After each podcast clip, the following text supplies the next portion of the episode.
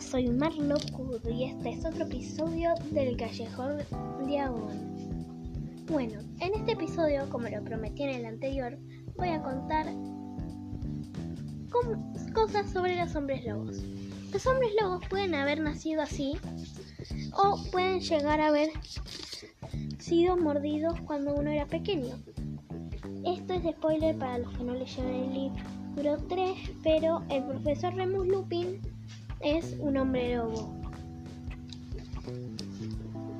que fue mordido por el hombre lobo Greyback por venganza hacia su padre, el señor John Lupin. ¿Qué habrá pasado? No lo sé, pero aquí les doy mi teoría. Mi teoría es que Greyback pudo ir a Hogwarts, lo cual es verdad. Pero mi teoría es, es que como no se caía bien en la escuela, entonces por venganza Greyback convirtió en un hombre lobo a, un, a su único hijo. Aún así, Remus pudo conseguir el amor verdadero de Ninfadora Tonks.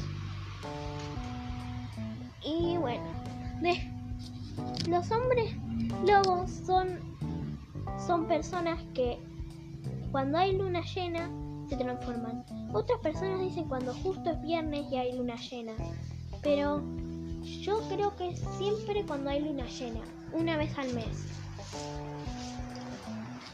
Por eso el profesor de pociones, Severus Snape, le daba una poción fea, muy fea, no porque fuera malo Snape, sino porque no tenía azúcar. Muy fea al, a Remus para que no se transformara en hombre lobo cuando, cuando sea luna llena. Aún así se lo da todos los días. Es algo muy extraño, pero eso no lo sé.